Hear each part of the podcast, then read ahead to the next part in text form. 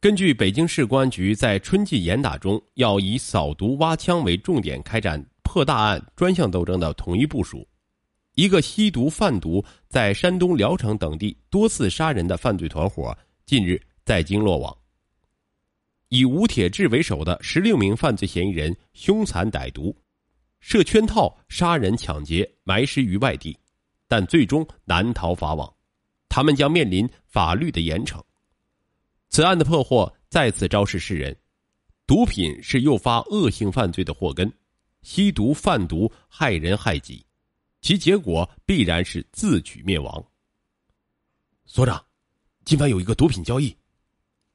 民警李强兴冲冲的推开了副所长办公室的门，对李红静说着。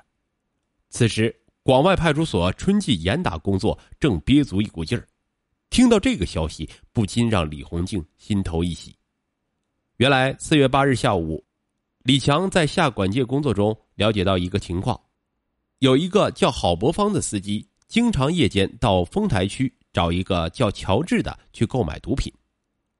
李红静一看表，此刻的时针已指向晚九点钟，时间紧急，李红静来不及多想，带上二班的三名民警与刑警队一副队长崔江岩、赵月迅速驱车来到万泉寺附近。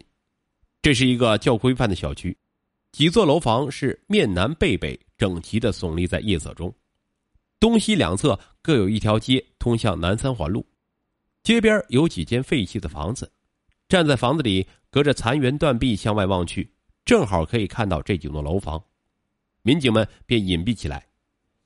一个钟头左右，一辆出租车停在了三号楼西边马路上，马达熄灭，随着“砰”的一声，车门关闭。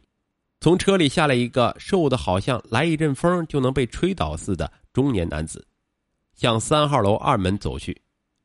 李红静等人是蹑手蹑脚跟了上去。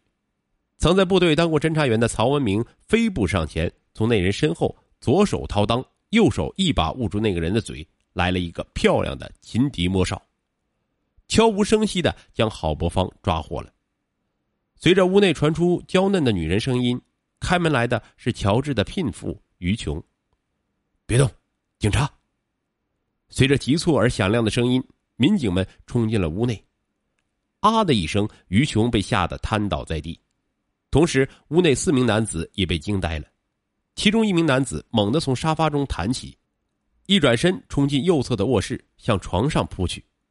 小赵飞身上前，一把抓住，顺势来了个反关节，把他死死的压在床上。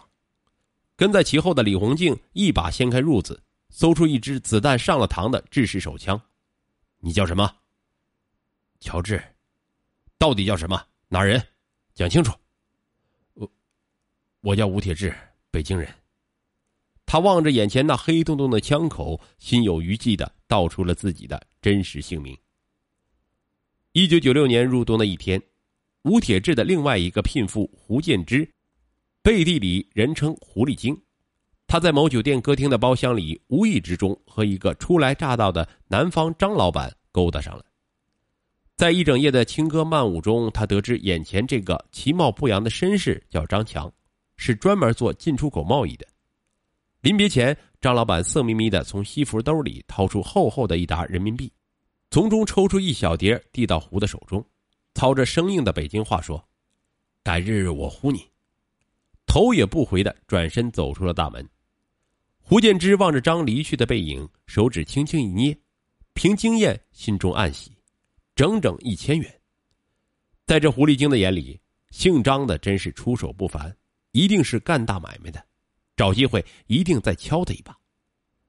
果不其然，没过两天，胡建之接到张的电话：“北京的生意难做，酒店又消费不起了，请帮助我在市内找一套住房。”价格可以商量的了。张强提出的要求对胡来说真可是妙不可言，正中他的下怀，于是满口答应下来。放下电话，他马上找到吴铁志。这个消息对于正想弄钱买海洛因的吴铁志来讲，那可真是解了燃眉之急呀。于是二人一拍即合，一个险恶的念头萌生了出来。张老板走进这个三居室的套房，他还满意的对胡说：“谢谢啦，不过你还要帮我买一套淋浴器，安装在洗澡间。说着，把门钥匙交到了胡的手中。我还有生意要做啦，我先走了。接着便坐进门口等候的出租车，消失在巷口。而就在张老板住进的第二天上午，趁屋内无人，吴铁志、胡建之用早已准备好的钥匙打开了这位神秘客商的大门。铁志，快看，足足有二百个。还有地球牌的呢。别激动，你看这是什么？说着，他从柜子底部夹层中摸出一支沉甸甸的大手枪。胡建之的小脸兴奋的顿时泛起了红晕。我说他是干大买卖的吧？没错，什么进出口贸易，原来也是道上的。管他哪路的，先绑了他再说。吴铁志恶狠狠的从牙缝中挤出这几个字，顺手把枪别在了腰间。你先到楼下打电话，把陈文明、洪老四给我叫来，快点，我有急事而他迫不及待的打开海洛因的包装，从中掰下一小块，躺在床上享受起来。天色逐渐变暗，张强拖着早已疲惫的双腿回到了家门前，用钥匙刚把门打开，突然被几只黑手拖进屋内，还没等他看清这些人的面孔，头上就被一个大床单包裹住。双手也被反绑在身后，一只冰冷的枪口顶在了他的天灵盖。姓张的，把钱拿出来，不然我就打死你！吴铁志等人是恶狠狠的对张强说：“不好，遇上黑道的了！哎呀，可转念一想，总比遇上警察强，先保命要紧。于是他示意钱在左胸前衣兜里。”洪有生腾出手摸遍了张的身上，只找出一点六万多元，气得飞起一脚将张踢倒，说：“钱都放在哪儿了？”我刚到这里，实在没有钱，过两天我一定给大哥送到。张强磕头如捣蒜似的求饶着：“趁天黑，先把他拉到一个僻静地方，挖个坑给他做了。”说着，吴铁志、洪有生二人架着张强。带着狐狸精上了陈文明刚弄来的一辆白色桑塔纳轿车，在胡同里七拐八绕的来到了广场附近的一条小河边。张强头上的床单被揭掉，他环顾了一下四周，漆黑一片。此时此刻，对于张强来说，真可谓叫天天不应，叫地地不灵。抬起鼠眼，偷偷看见这三个恶魔，被逼无奈的，只得将老底儿全部交出。我在别人手里还剩三百颗白粉我叫他马上送来。另外，在房间中的洗漱间水箱里还藏了八十多克戒毒药，只求老大高抬贵手。一手交货，一手放人，于是，一起黑吃黑的绑架就这样告一段落。事隔不久，这个在京城自称是客商的张强，在与毒贩们进行毒品交易的时候。却走进了市公安局缉毒民警们设下的圈套，从张的身上当场起获尚未出手的海洛因五点三公斤。审讯室内一片寂静，坐在角落里的于琼几番受审，终于交代了伙同吴铁志杀人抢劫的罪端。那是一九九六年十一月的一个晚上，在某歌厅门前，他遇到了曾经是开出租车的韩某。闲谈中得知，现如今他已经成了老板，而且还买了一辆奥迪车。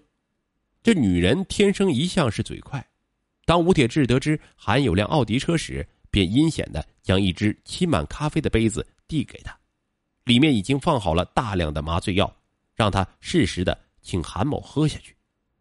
次日上午，韩某驾驶自己那崭新的奥迪轿车来到了广外大街某号，没等二人落座，又有人敲门。开门一看，原来是胡建之，也是来为韩某庆贺的。于是二人你一言我一语，将韩某捧的是飘飘然。听得得意之处，便端起了杯子，将咖啡一饮而尽。韩某哪里知道，这竟是他在人间三十载里喝下的最后一杯苦咖啡呀！而后他再也没有站起来。胡建之见状，上前连推带叫，见他竟无反应，转身下楼了。不一会儿，吴铁志、陈文明、洪有生跟着胡建之进了房间。吴铁志用早已准备好的尼龙绳套在了韩的脖子上。没过几分钟，韩某便被这五个残忍的家伙送上了黄泉路。紧跟着，五人一起又将韩的尸体捆成一团，放进了一个装电视机的纸箱中，由陈文明驾车将尸体移到左安门的一间平房内藏匿起来，而后将奥迪车卖到山东销赃，为尽快换取海洛因，仅以五万元的价格出手。